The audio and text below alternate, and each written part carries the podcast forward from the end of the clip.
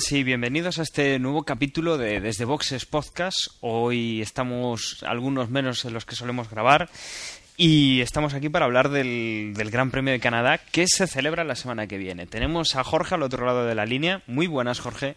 Muy buenas a todos. Preparándonos ya para, para cruzar el charco e irnos a Canadá a ver otra gran carrera. Y tenemos también a, a, Osvaldo que hoy nos va a proponer una, una buena porra para este especial de, del Gran Premio de Canadá. Muy buenas, Osvaldo. Hola, ¿qué tal? Buenas noches. Sí, bueno, hay que celebrar la, la vuelta de Canadá a, a la Fórmula 1 y más adelante en el podcast pues, pues propondré una pequeña porra graciosa para, para ver quién, quién se estrella la próxima semana en la famosa World of Champions de Canadá. Y tenemos también a nuestro compañero Manuel. Muy buenas, Manuel. Oh, Canadá. ¿Qué tal? ¿Cómo, cómo andamos? Bueno, nos faltan nuestros compañeros Gerardo y Agustín, que hoy no han podido estar con nosotros por temas de agenda. Ya hemos procurado que, que tengan un sitio en sus agendas para el fin de semana que viene para, para el, previo, o el Gran Premio de Canadá, para el resumen que haremos. Pero hoy toca hablar en futuro eh, del Gran Premio de Canadá y vamos a hacer una, una pequeña pausa y vamos a empezar con unas noticias que se han producido en estos, en estos últimos días.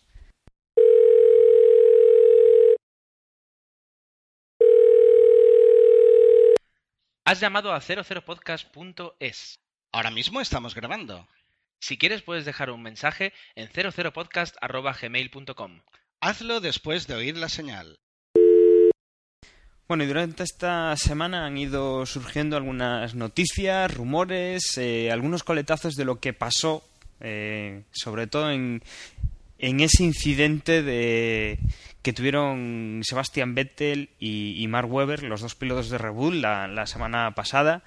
Y bueno, ¿nos comentas algo, Manuel? ¿Nos, nos dices en qué ha ido quedando un poco esta, este lance de carrera? Pues así de primeras, la primera versión de Red Bull fue que la culpa era de, de Weber y como se vio después de que Vettel abandonara, pues abrazos para Vettel, etcétera, etcétera.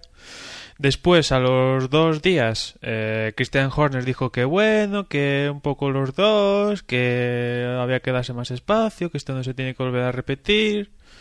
Y después, eh, creo que era el, que fue el jueves o el viernes, fueron a Milton Keynes, a la fábrica, pues un poco a charlar de para que esto no se vuelva a solucionar y más o menos que Vettel y Weber vinieron a decir que somos personas adultas, que hay que mirar por el equipo también, que no se va a volver a, a repetir y bueno, paz salomónica. Bueno, de todas formas eso, eso habrá que verlo ahora en la, en la pista, ¿no? A ver si la, la paz que han firmado tras bastidores se, se ve en caliente. Bueno, por el bien de la escudería esperemos que así sea, ¿no? Pero bueno, yo creo que eso es algo que hay que ver para, para comprobar si realmente es cierto o no. La verdad, la verdad es... Hay mu... Didi, Jorge. No, iba a hacer un comentario de que este año hay muchos gallos, hay muchos gallineros, porque ya hemos visto disputas también en Mercedes con Schumacher y Rosberg, ahora Red Bull, y bueno, en McLaren parece que la cosa está más tranquila, aunque puede pasar de todo también. Y en Ferrari pues también, pero que es que hay mucha disputa y mucho, mucho juego que, que todos quieren ganar y, y, que está muy cara la victoria y, y cualquier cosa nos lleva a lo que pasó la semana pasada. La verdad, la verdad es que las conversaciones de radio dan para mucho y en Turquía lo hemos visto porque a los al día o los dos días se supo que bueno, le dijeron a Weber que tenía que ahorrar combustible y aparte él parece ser que tenía los neumáticos traseros deteriorados y que empezaba a perder ritmo.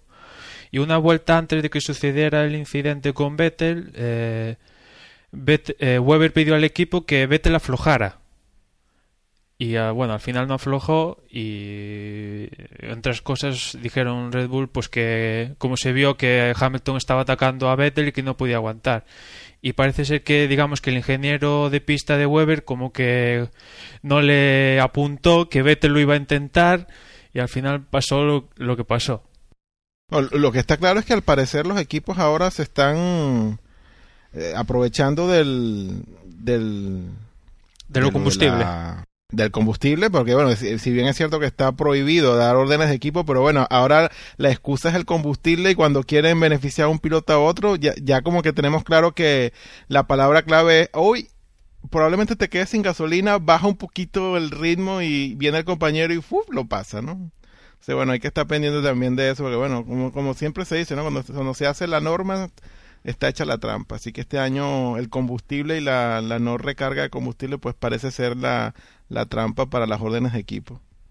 Sí, órdenes de equipo que se, bueno, digamos que se dejan entrever entre los entre McLaren porque, bueno, eh, la elabora como siempre un resumen de, de la carrera y justo hace hincapié en unas conversaciones de, de Hamilton con su ingeniero en las que el ingeniero le viene a decir a Hamilton de que tiene que ahorrar combustible y Hamilton le dice que vale, sí, ahorro combustible, pero que Baton se le va a acercar y que si, que le va a pasar si vamos, que le pasa si eso. Y el ingeniero le dice, "No, no, no, tranquilo, Luis, Lewis que no, no, aquí no te pasa." Y metros más de, metros detrás de esa conversación, pues Baton lo intenta. Lo que está claro es eh, lo que decía Jorge, que hay muchos gallos, muchos gallineros y que el equipo que va a salir muy beneficiado de esto va a ser aquel que pueda controlar y, tenga a sus pilotos eh, sabiendo lo que tienen que hacer y, teniéndose el respeto suficiente como para no meterse en estos, en estos líos.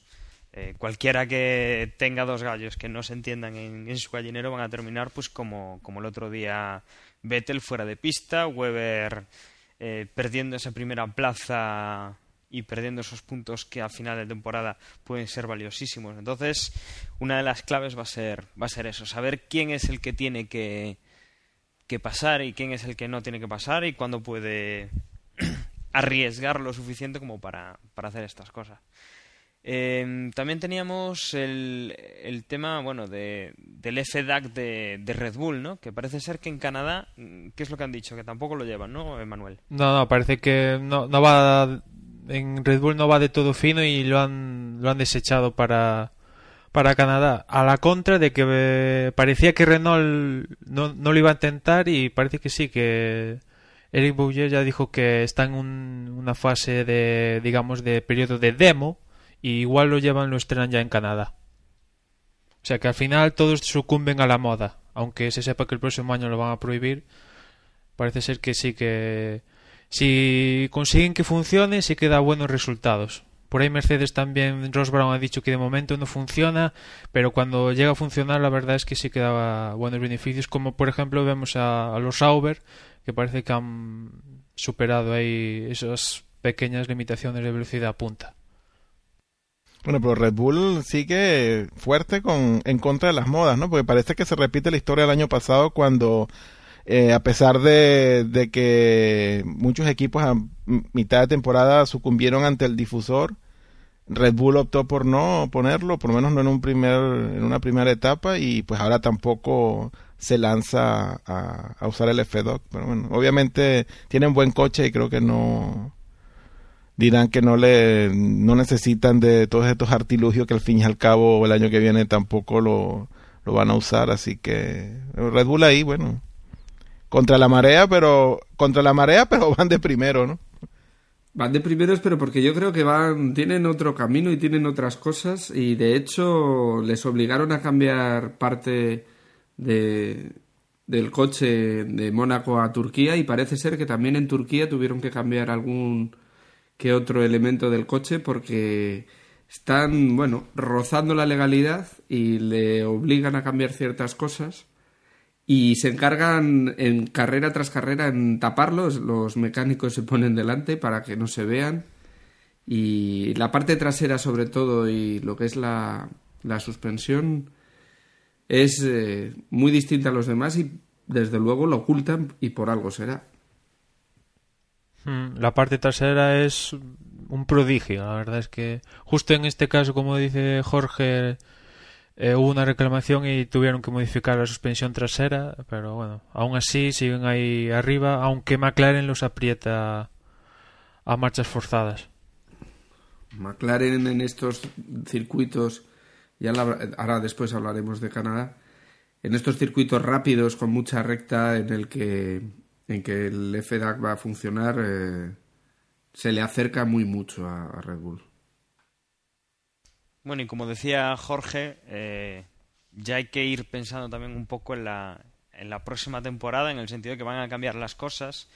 Y algo de lo que se suele utilizar el verano para hablar eh, es el tema de los pilotos, ¿no? Los pilotos que acaban contrato, que que tienen asegurado o que no tienen asegurado su puesto. Y esta semana pues ya ha salido algún rumor eh, de algunos pilotos que podrían no acabar esta temporada y no estar la temporada que viene, como pueden ser eh, nuestro adorado Pedro Martínez de la Rosa, que por fin tuvo su oportunidad, pero que parece que no, no están teniendo tanta fe como, como parecía en un principio y que también eh, Bruno Sena, pues que no, no parece que esté en los planes de, de los Hispania, ¿no? ¿Qué os parece en estos rumores y, los que se están empezando a escuchar? Hombre, yo creo que ahí hay un componente el económico y no sé, espero que algún día Pedro cuente si, si finalmente no le renuevan o, o pasa algo con él y su puesto en Sauber si tiene que ver con algún patrocinio que llegaría y no llegó y el tema de la crisis mundial que tenemos encima tiene algo que ver. Pero yo me huelo que aparte de estar o no estar contentos, que con Pedro tienen que estarlo y si no, la implantación del FDA que en, en la última carrera, si no estuviera Pedro ahí, difícilmente creo que Sauber hubiera llegado a coger un punto.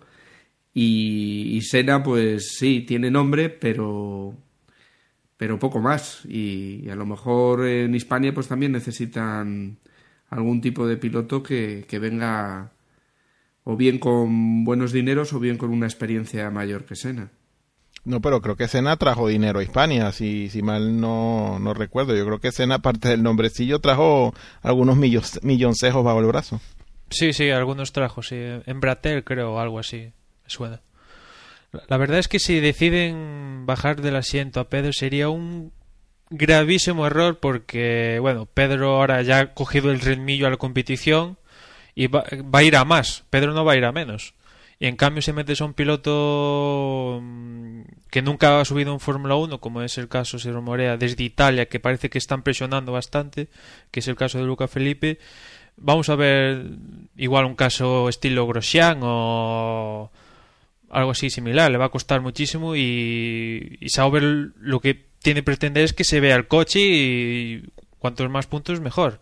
Y después en el de Sena, quizás ahí es un poco, bueno, ha puesto pasta, pero quizás sin algún gran premio sí que lo bajen, aunque dicen que va a ser Yamamoto. Y, ah, la verdad es que mejor dejar a Sena antes que Yamamoto. Ya puestos que pongan a Clean, pero Yamamoto Sí, y, bueno, estos días también salía una noticia no directamente relacionada con, con la Fórmula 1 eh, y era que bueno, Jan Todd pues estaba empezando en su en su papel de, de presidente de la FIA, pues estaba empezando a, dar vueltas eh, a lo que va a ser el nuevo campeonato de, de rallies del, del año que viene, ¿no? Eh, lo que es interesante es que, bueno, para, mm, para buscar esas novedades, eso que aporte más espectáculo, más vistosidad a, este otro deporte del motor, es que está empezando a contar con expilotos como puede ser Carlos Sainz o, o creo que también estaba con Cancunen como, como asesores y, bueno, parece que vamos a tener una filosofía distinta, o, podríamos suponer que podemos tener una filosofía distinta a la que tenía Max Mosley. ¿Qué os parece que pueda ser, o sea, cómo puede funcionar esto de, incorporar a las a estos estudios para próximas temporadas de ex corredores? Eh, ¿Se podría ver eso en la Fórmula 1 o van a seguir intentando encontrar esa fórmula mágica que hasta ahora no han dado con ella. Mm, no sabría. ¿eh? Yo ahí, yo a John Todd le veo que empieza a hacer cosas porque hasta ahora prácticamente solo habíamos oído que, se había hecho cargo de la presidencia de la FIA Y hemos visto esto, yo no sé, no sé si realmente cómo puede funcionar. Habrá que, habrá que esperar, ¿no? No, no le veo yo mucho sentido. Y luego, por otro lado, también ha hecho algún comentario sobre que quiere que esté bien implantado el KERS, está muy obsesionado con el KERS. Y eh, no sé, yo, yo no le veo. Creo que estaba mejor al principio, que estaba más en plan observación, que, que ahora que empieza a abrir la boca, yo no sé si se equivoca. Bueno, el caso con el caso concreto en los rallies la verdad es que es un poco más complejo, está un poco de capa caída los rallies eh, o los rallies y hay que hacer cambios bastante importantes y, y la inclusión de grandes nombres de X pilotos pues cuando hay grandes cambios pues vienen bien. En caso de la Fórmula 1 mm, la verdad es todo el mundo tiene bastante claro los cambios que hay que hacer, pero la cuestión, como siempre, hay que ponerse de acuerdo y realizarlos. Es como siempre el tema de aerodinámica y que los un reglamento serio sin pequeñas cláusulas ahí que tal que se, los equipos se salten con un difusor no sé qué que un alerón tal y dejar las cosas claritas. Resumiendo el cambio sería eh, no tantos cambios. Pues sí un poco sí el cambio principal, como todo, yo creo que estáis todos de acuerdo, ¿no? O sea, aerodinámicas, fuera difusores, alerones ni florituras, eh, coche, neumáticos, motor, piloto y, a correr. O sea, nada de extrañas cosas miradas con lupa los reglamentos ni nada de eso. Sí, sí, yo creo que la Fórmula 1 no es una carrera de, de pilotos como, como pueden ser otras, y, la tecnología y el desarrollo de cada equipo es muy importante. Entonces, si yo creo que hay que poner unos límites, unas medidas y, y poco más. Y lo que hay que hacer es que cada uno desarrolle y que se busque un poco la vida. Claro, así también pasa que siempre habrá equipos muy, muy superiores a, al resto. Pero bueno, la Fórmula 1 es así. Y claro, los pilotos casi siempre en sus declaraciones cuando le preguntan qué, qué querrían sería ninguna limitación, motores a tope, todo a tope y después, claro, que se le permita estar rebufo para poder adelantar. Más o menos eso es lo que piden siempre.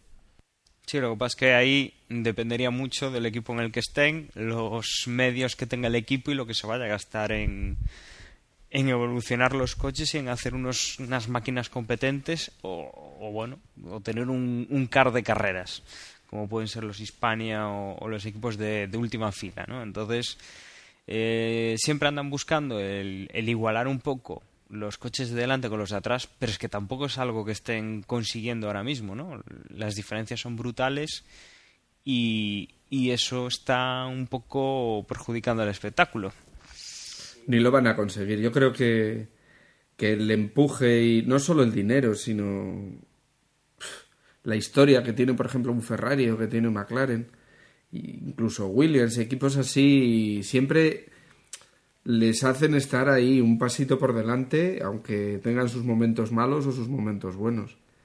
Y lo tienen muy difícil. Hablaban, por ejemplo, de otra cosa que se habló a tiempo atrás, era sobre cambiar los discos de carbono por discos de acero como, como los que llevan los coches prácticamente de calle y esto lo que haría es hacer unas frenadas mucho más largas y produciría, claro, distintos métodos de conducción y más posibilidades de adelantamiento. Evidentemente lo que queremos es más adelantamiento en pista, que es lo que produce espectáculo, pero hay que dar cuatro pautas y luego y luego no cambiarlas. Claro, ahora, tal como está la economía ahora, lo que hay que hacer es mantener lo que está y si eso hacer pequeños retoques para mejorarlo. No irte a vamos a cambiar los motores, los no sé qué más. O sea, ahora las ruedas de, 18. Claro. Bueno, y también hay esta semana parece que digamos que no, sé si llamarlo espionaje o sí. Y es que Vijay Malia el, pues el, dueño de Force India ha demandado a Lotus. Ya se venía sospechando en algún podcast anterior lo hemos comentado pero finalmente lo ha VMI haya demandado a Lotus porque digamos que, que Force India estaba utilizando el túnel del viento de Aerolab y resulta que Lotus desarrolló su coche con en este mismo túnel del viento. Y digamos que hay cierto parecido entre ese Force India y el Lotus actual. Y bueno pues al final demanda eh, se le pide a Lotus 20 millones y a ver cómo queda esto en los tribunales pero esto que dejaron los, los planos allí en Al- el túnel del viento. Algo así raro, Parece, algo así. parece un poco de coña, ¿no? Parece Sí, como y- decir, No, es que yo, yo trabajé allí, me lo han copiado. y además, fíjate tú si es coña que esta semana Lotus se, se ha llevado a tres importantes dirigentes de Force India. Eh, si ya a principio de temporadas le quitaron a, mm, a James Kay, que fue para Sauber, pues ahora el sustituto se va ahora para Lotus, acompañado de, de dos ayudantes. O sea, esto ya es un poco que me estás contando. Bueno, pero obviamente cuando si se robaron los planos, los que estaban en Lotus no lo supieron interpretar porque no han hecho nada con el coche, por eso que se han tenido que contratar a estos o que para que les explicaran los planos probablemente. O ponerlo a tono, sí, sí. Creo que, que- creo que van a poner un 86 y se van a llamar Superagente 86 o algo así. Son de chiste, la verdad, pero bueno. Sí, la verdad es que sí, que es un poco de, de chiste. Bueno, hablando de, de pilotos. Antes comentábamos, pues, tema de cambios actuales para estos futuribles próximos circuitos. Y también, quizás un poco mirando ya a temporada que viene, pues Massa, Weber, Kubica, como se sabe, pues no sé, Vettel creo que no, pero eh, Massa, Weber y Kubica sí, que acaban contrato este año.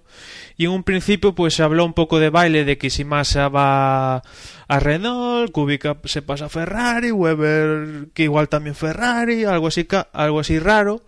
Y finalmente lo- que parece es que a Weber le van a ofrecer un año más, Dominicale ya un poco dejando un poco las cosas más claras que Massa va a seguir el próximo año y que Kubica en unas declaraciones que dijo esta semana es que mucha gente le decía que se equivocó, que Renault no sé qué y parece que Kubica en vistas de que nadie va de los grandes va a salir, ni Massa de Ferrari, ni Weber y Vettel que posiblemente renueven hasta 2015 van a salir de equipos grandes porque McLaren tampoco y Mercedes también parece que van a continuar Rosberg y Schumacher, pues lo más lógico es que Kubica se quede, que es un poco el ese digamos el piloto, el agente libre que casi todos desean, pero no sé, no se atreven a llevarlo.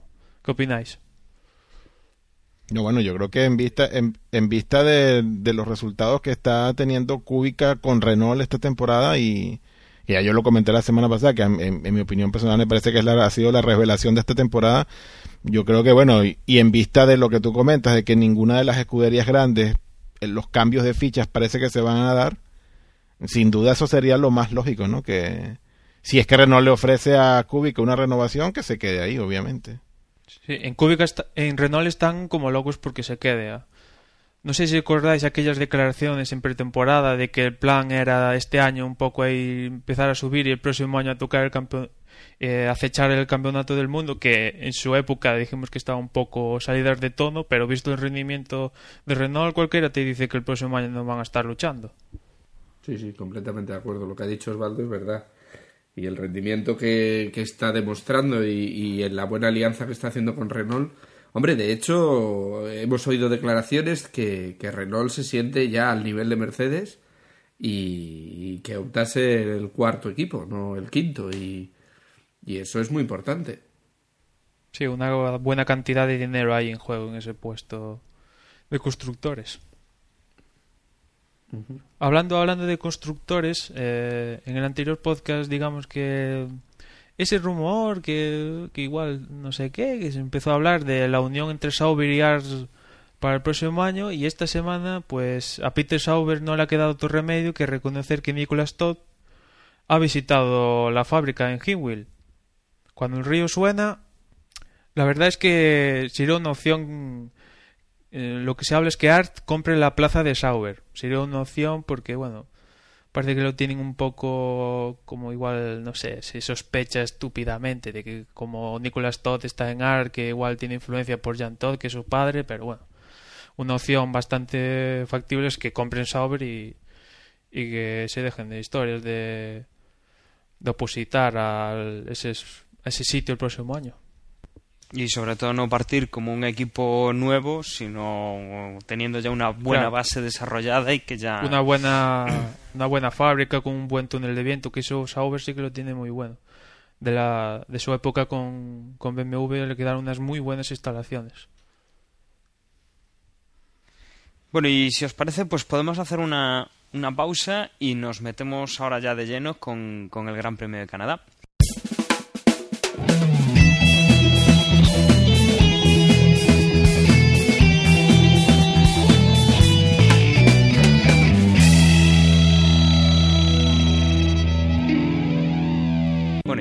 Comenzamos el análisis de, lo que puede ser la carrera de, este domingo. eh, una carrera en un circuito que vuelve de nuevo al circuito mundial y que, si no recuerdo mal, habíamos tenido algún problema de, de tuberías, de alcantarillas, Emanuel. ¿Te suena? Sí, sí. Bueno, parece que no se ha sabido nada de eso, pero supongo que estará controlado y que no vamos a tener sorpresas. Aunque el asfalto de, Canadá es muy muy inestable. No sé si recordáis eh, la última vez que se corrió fue en el 2008 y recordáis esa mm, a Hamilton como se llevó puesto a Raikkonen en el pit lane. La verdad es que fue una carrera de esas en las que te salen carcajadas. Nunca, nunca suele defraudar a los, a los espectadores. Eh, de ahí lo que nos decía también eh, Osvaldo al empezar, lo que hablábamos de la porra, que está ese famoso muro de los campeones donde todos los que han sido campeones del mundo, pues eh, antes o después han tenido que pasar por allí y darse un toque contra esa famosa ese famoso muro de, de hormigón que tienen allí en si no recuerdo mal es en la entrada de meta ¿no? Sí, tras salir de la chicane última, sí. bueno y qué podríamos qué podríamos destacar de mm, en cuanto a mecánica qué cuál es la característica que puede marcar la, la diferencia entre los coches que van a dar problemas y, y los que no Sin lugar a dudas, los frenos. Eh, es muy habitual que ver humo negro cuando se paren en los pit stop, eh, que alguno rompa la pastilla de freno. Eh, los frenos es crítico, crítico, crítico. Es el, si no el que, si no uno de los más, sino el que más, más crítico con los frenos. Y sobre todo Red Bull hay que echarle un ojo, que, que los frenos no los tienen muy seguros. Y después eh, los muros. Todos recordamos pues como el muro este de los campeones, Fernando Alonso que también se dio unos piñazos con los muros, hay Kubica, su pedazo accidente, mucho cuidado con ahí con, con el sem- semiurbano de, de Canadá.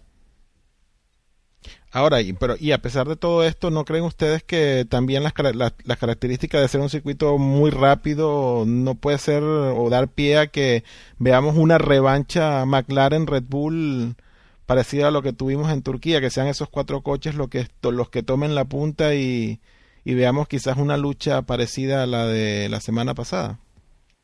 Sí, yo creo que, que sí, que, que hay aciertos, porque eh, volvemos, eh, quizás además en este caso incluso un poquito favorable a, a McLaren, porque no tiene tanta curva de, de mucho apoyo aerodinámico como tenía Turquía, y sí que tiene rectas o curvas muy prolongadas, pero no de apoyo, sino de, de velocidad y de motor y, y de FEDAC.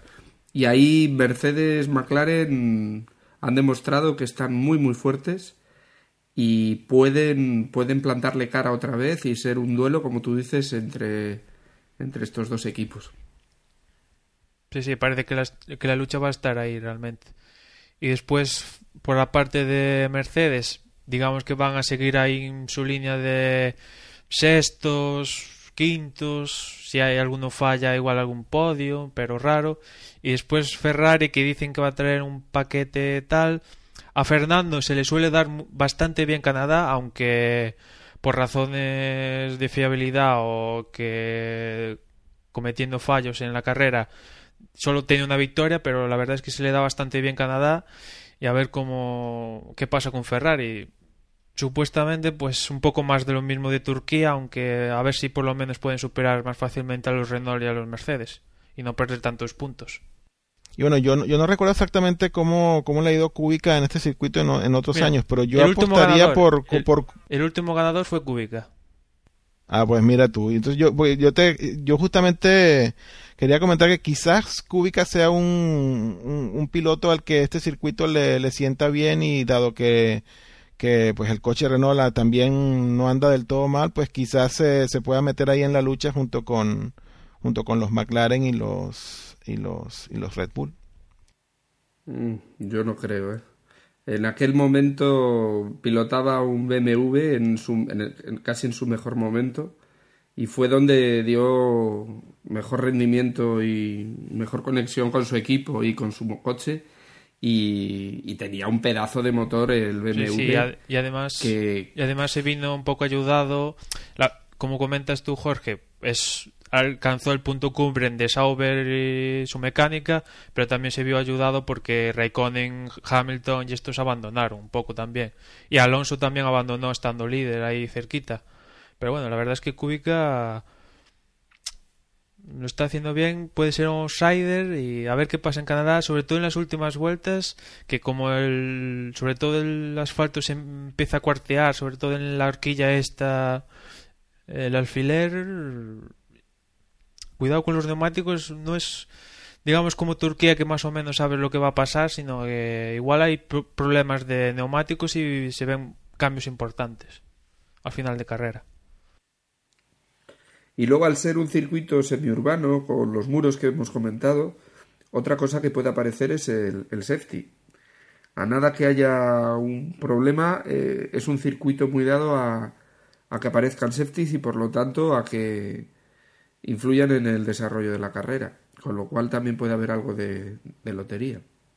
Y algo que también puede marcar la, la diferencia es la meteorología. Y por lo que, bueno, ya sabemos que a una semana vista es un poco complicado acertar, pero empiezan a predecir nubes y, y algo de tormenta, por lo menos para el sábado. ¿Qué os parece que, que puede pasar en, en estos casos?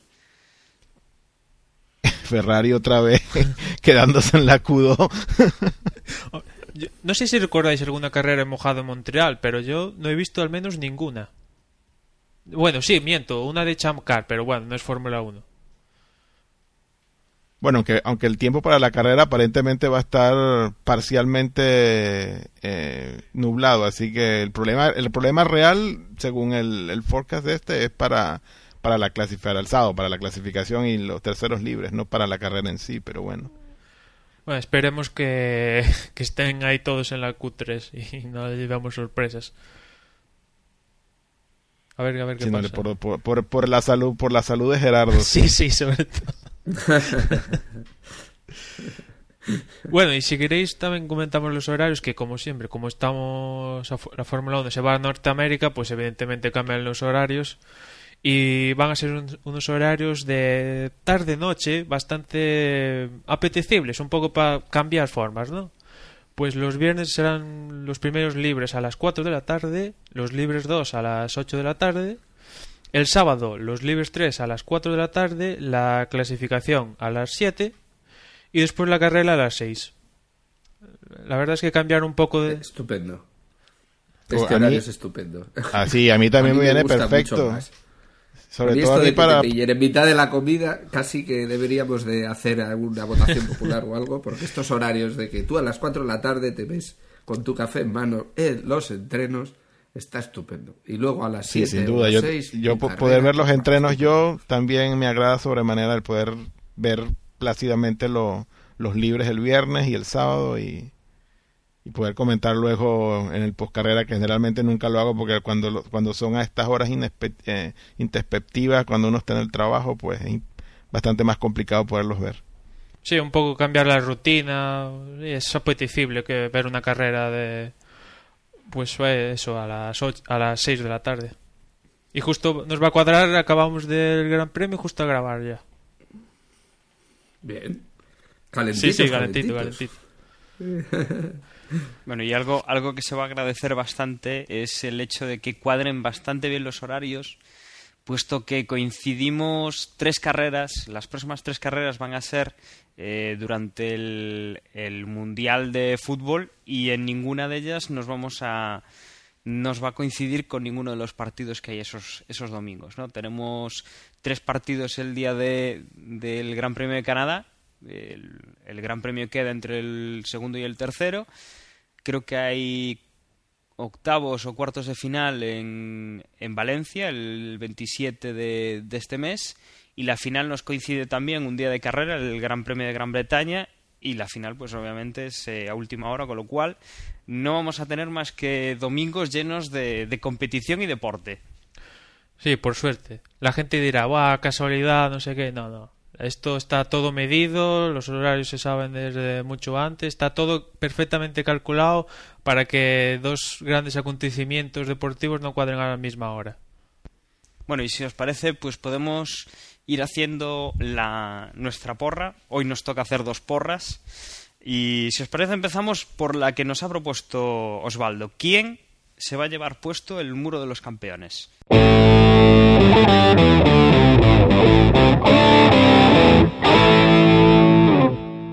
Vamos a ser malos. Yo voy a decir que Hamilton. Bueno, yo, yo iba a decir Chandok, pero bueno, Chandok no es, no es campeón, pero bueno. Ah, no, vale, no, vale, tiene que ser de los de arriba. Joder, es como decir, Yo- es como decir yo me, un iba- Lotus, yo me- eso yo no me iba a vale. ir por el, yo me iba a ir por el fácil, ¿no? Vale, Chandok se estrella, pero... pues yo digo, yo digo, yo digo Schumacher, a ver, ¿qué pasa? Bueno, repite en este caso. Schumacher ya se estrelló en su momento. Bueno, pues yo me voy a decantar por Baton. Pues eh, yo creo que el que se va a ir con, con el muro puesto eh, va a ser Sebastián Vettel, que como futuro campeón algún día eh, tiene que pasar por ese rito de iniciación. No, pero no tiene que ser un campeón vigente o pasado. Bueno, pues sí, entonces si ponemos campeón vigente o pasado, habéis dicho... Ya sabes quién te toca, ¿no? Ya sabes quién te toca. Tres. Ponlo, dicho ponlo. tres Todos y de los estamos cuatro que hay esperando en esa parrilla respuesta. solo me queda Alonso. Ese era el nombre que estábamos esperando. Pues venga, pongamos... Entonces si seguimos esa norma, pongamos Alonso, pero yo creo que el que se lo va a llevar puesto es Vettel.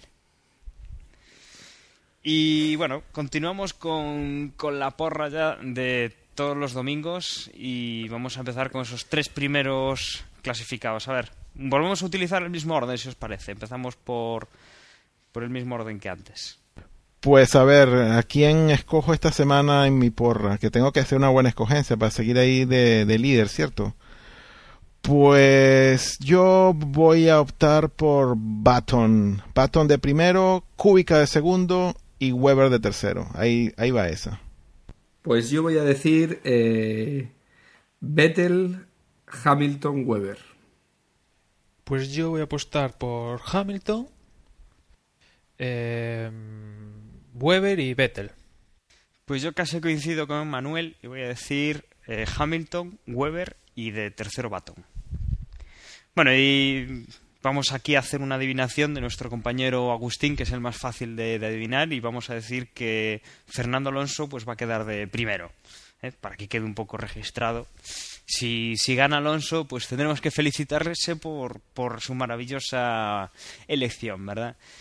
Y bueno, antes de, de comenzar la despedida, recordaros, eh, bueno, queríamos agradecer a, a F1 Pick 6 y a, y Liga Fórmula 1, pues eso, que estamos eh, participando con ellos y sobre todo estos últimos, a Liga Fórmula 1, que sabemos que, muchos, eh, muchos de los que visitan esa página pues también son oyentes gracias a, a ese reproductor que han puesto en su página web. Y si os parece, pues eh, comenzamos a, despedirnos hasta el próximo domingo. Sí, bueno, por mi parte, un placer como siempre, eh, esperando con ansias ese retorno de Canadá al calendario, que sea una buena carrera, una carrera rápida, emocionante y, y bueno, recordarles que tenemos nuestra presencia en Facebook, facebook.com barra desde boxes, te puedes hacer fan y seguirnos dentro del maravilloso mundo de la web 2.0. Así que nos escuchamos en siete días luego de la carrera de Canadá. Chao. Bueno, yo un saludín para Gerardo y Agustín que están, digamos, entre comillas, de cañas por ahí. A ver si cuando a ver si para la semana ya están. Y nada, recordaros que si nos queréis seguir en vez de Facebook por Twitter, pues twitter.com barra desde boxes. Nos escuchamos en la próxima carrera. Y bueno, ya sabéis, eh, cualquier contacto con nosotros o bien vía web dejando un comentario en, en desde boxespodcast.com o bien mandándonos un correo, ya sabéis, con Gmail, desde boxespodcast.gmail.com. Cualquier cosa que queráis, cualquier audio que queráis, ahí estamos para compartirlo con vosotros. Bueno, y agradecer, eh, ahora que lo comenta Jorge, lo, del, lo de las vías de comunicación con nosotros, a nuestro oyente José Luis, que nos mandó pues un, unas conclusiones, una, un audio muy interesante sobre la teoría de motores, eh, motor de, de, cuatro tiempos, que bueno, salió en una conversación que tuvo con, con unos compañeros eh, suyos, unos amigos suyos de, de un perfil así un poco, un poco técnico y algunos que, que aunque eran pues de, de, de matemática, pues, eh, pues también estaban bastante interesados, aunque no era su, su campo. ¿no? Nos, nos ha hecho mucha ilusión y bueno, eh, os quiero recordar también el, eh, que tenemos abierta la porra, tenéis para participar hasta la clasificación del, del sábado, hoy vais a tener un poco más de tiempo para, para hacerla. Y comentar que en la página de la porra, al final de todo, hemos eh, puesto un enlace con, con una clasificación eh, por cada uno de los grandes premios para que bueno sea más fácil hacer un, ranking y podáis ver un poco cómo habéis quedado en cada uno de los, de los grandes premios. Con esto, pues nos despedimos hasta el próximo, hasta la próxima carrera en siete días. Eh, un placer haber estado con vosotros y nos vemos en, nos escuchamos en el próximo podcast. Hasta luego.